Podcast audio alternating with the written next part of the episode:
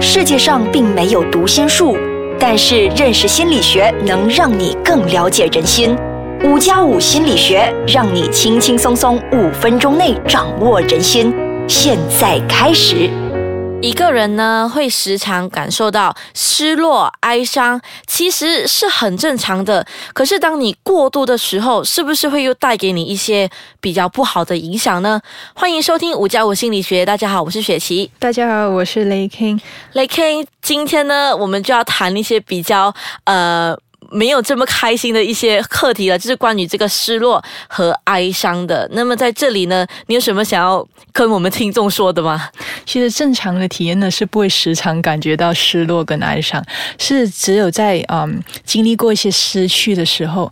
那失去呢，不只是说是亲人离世而已，也有可能包括你失业、失去一份工作、失恋，甚至是流产了。呃，我有些干事，他的老伴患上了失智症，那就必须。需要面对失去老伴的这个过程呢，产生了一个哀伤的反应。那这个哀伤的反应呢，它也是其实对我们来说是一个挑战，因为它会使我们拿去反思，到底我们有限的生命意义何在？到底我是谁？那我失去了以后，我还能期待些什么？能够寄望些什么？然然后呢，从中呢去调整心情呢，重新面对生活。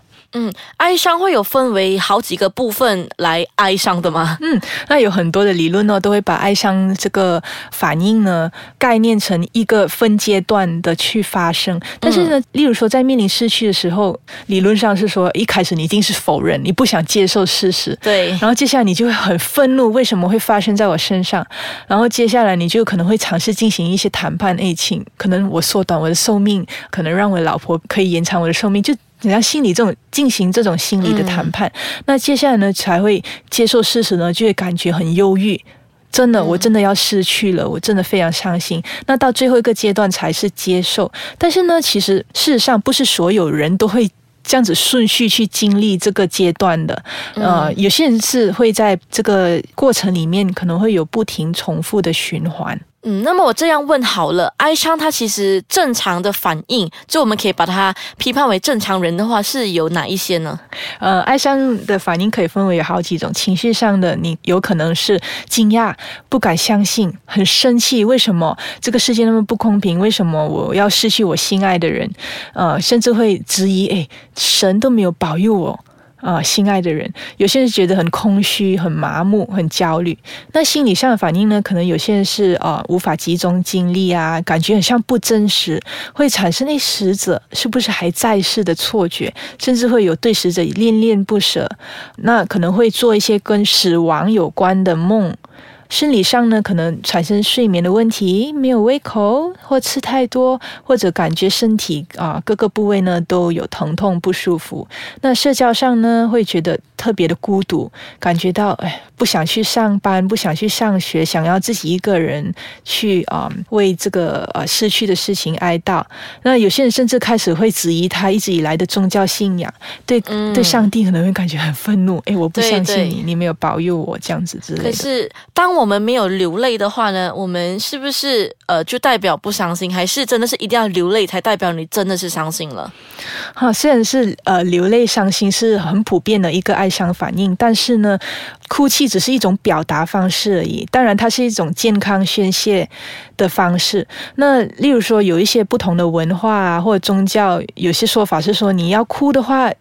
呃，你就一定要哭出来啊，才代表你够伤心。或有些就是说，你你不要一直哭，你这样哭会令到死者很像不舍得，会留恋这个世间。那其实呢？不一定是伤心的，有一些人他在这个整个哀伤的过程，可能他会回想起一些幸福的记忆，那就会有一些幸福感，或者有些已经照顾了呃这个生病的家人一段很长的时间，最后呃家人去世了，他会觉得说我得到了一些解脱，可能我不再会有这么多的负担，那也是一种正常的面临失去的哀伤反应，不一定只有哭泣伤心而已。嗯，那么正常的话是不是维持一年呢？还是维持好几年？还是几个月而已？嗯，其实有很多因素会影响一个人整个哀伤的过程和时间的长短。那有些你看各种因素呢，其实包括啊、例如与哀伤有关的文化习俗，有些啊、文化习俗是说你要守孝三年或者是一百天，你不可以嗯开心，对对对你不可以参加宴会。这。福建人的一些对啊信仰。嗯啊、有这样信仰的人，可能他觉得说过了那个时间，我就啊、可以恢复了。那也要看呢，你跟你所失去的这个东西和这个人对你。到底有多重要？那你与死去的这个亲人的关系是怎么样的？然后死亡是不是突然间发生，还是渐渐的发生？那也会啊、呃关系到你在人生中是否曾经也面对过失去，有没有学习到什么啊、呃怎样如何管理自己情绪的一些方法？嗯，那么现在呢，我们先休息一下，待会回来呢，就会让 Ray King 来解答一下，到底时间是真的是会抹去所有的伤痕吗？还是它只是一个传说？那么我们先休息一下。时间会抹去所有的伤痕，包括哀伤。我这样讲是对的吗？讲就天下无敌，做就是很困难。对其实时间不一定会使到我们走出哀伤的阶段，其实重要的、关键的还是我们在这段哀伤的过程所做的是什么。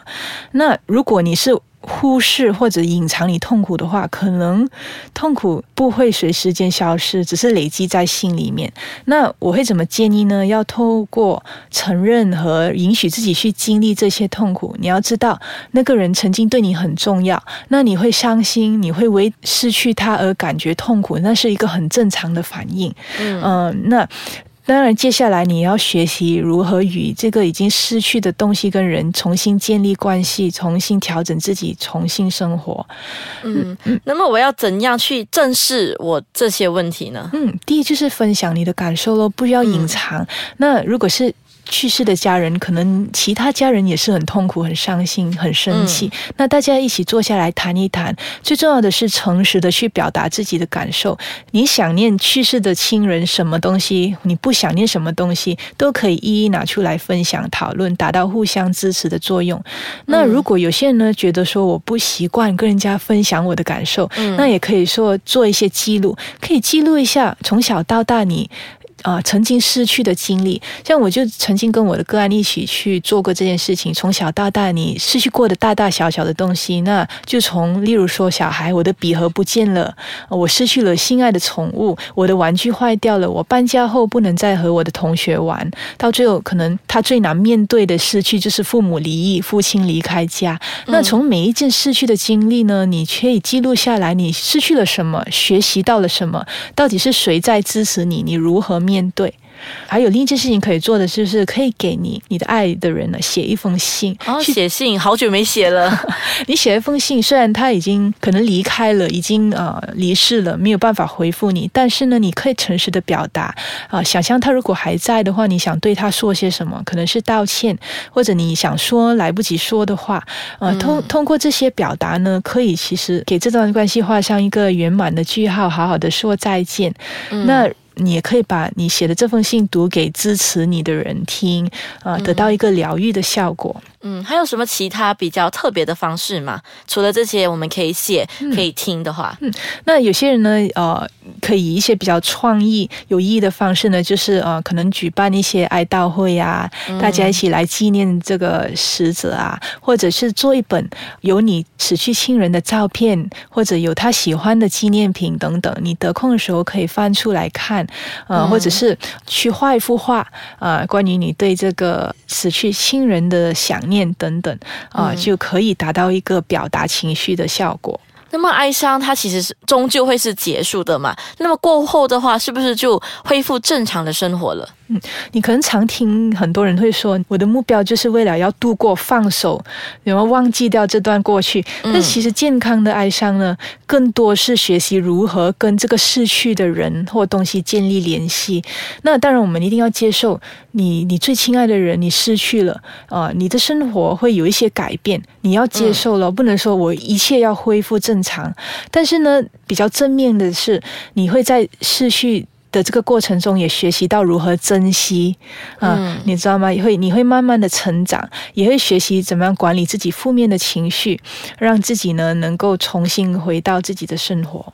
嗯，那么哀伤的话，它的反应会不会真的是可以很不正常的？我不正常的哀伤会是怎么样的？嗯，有些情况呢，哀伤会变成忧郁、忧郁症啊、哦那我们会把这种叫做 complicated 或 unresolved grief，就是你哀伤的那个反应啊，你没有好好的去度过。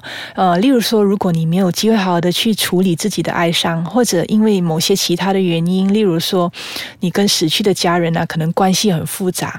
呃，还有另一种状况就是和你的老伴，你。这一辈子呢，都跟他享受了你一辈子的生活，那突然间失去他，你是完全无法接受的，嗯可能就会啊、呃造成一种啊、呃不正常的哀伤反应。那哀伤的反应呢？嗯、主要有几种情况咯。例如说，你是完全无法接受你已经失去了，那你会嗯一直持续的很伤痛。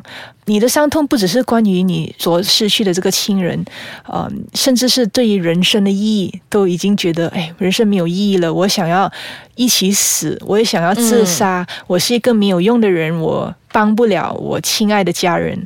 呃，就算别人来支持。来劝告、来安慰，你也得不到安慰，你甚至会觉得已经失去了自己，我的一部分就和这个死去的亲人一起死掉。嗯，那么有什么方法可以让他们走出来？就像刚才我们说的那几个方案，对吗？嗯，那如果你尝试了刚才我所说到一些方法，觉得还是没有效，你和整个爱上的反应还是非常严重，无法重新回归日常生活的话，那你一定要寻求专业的帮助，因为寻求帮助其实是一种能力来的，不是一个弱点。面对失去，我们的反应都很不一样，有些人需要帮助，有些人不需要，那千万不要让它变得太严重。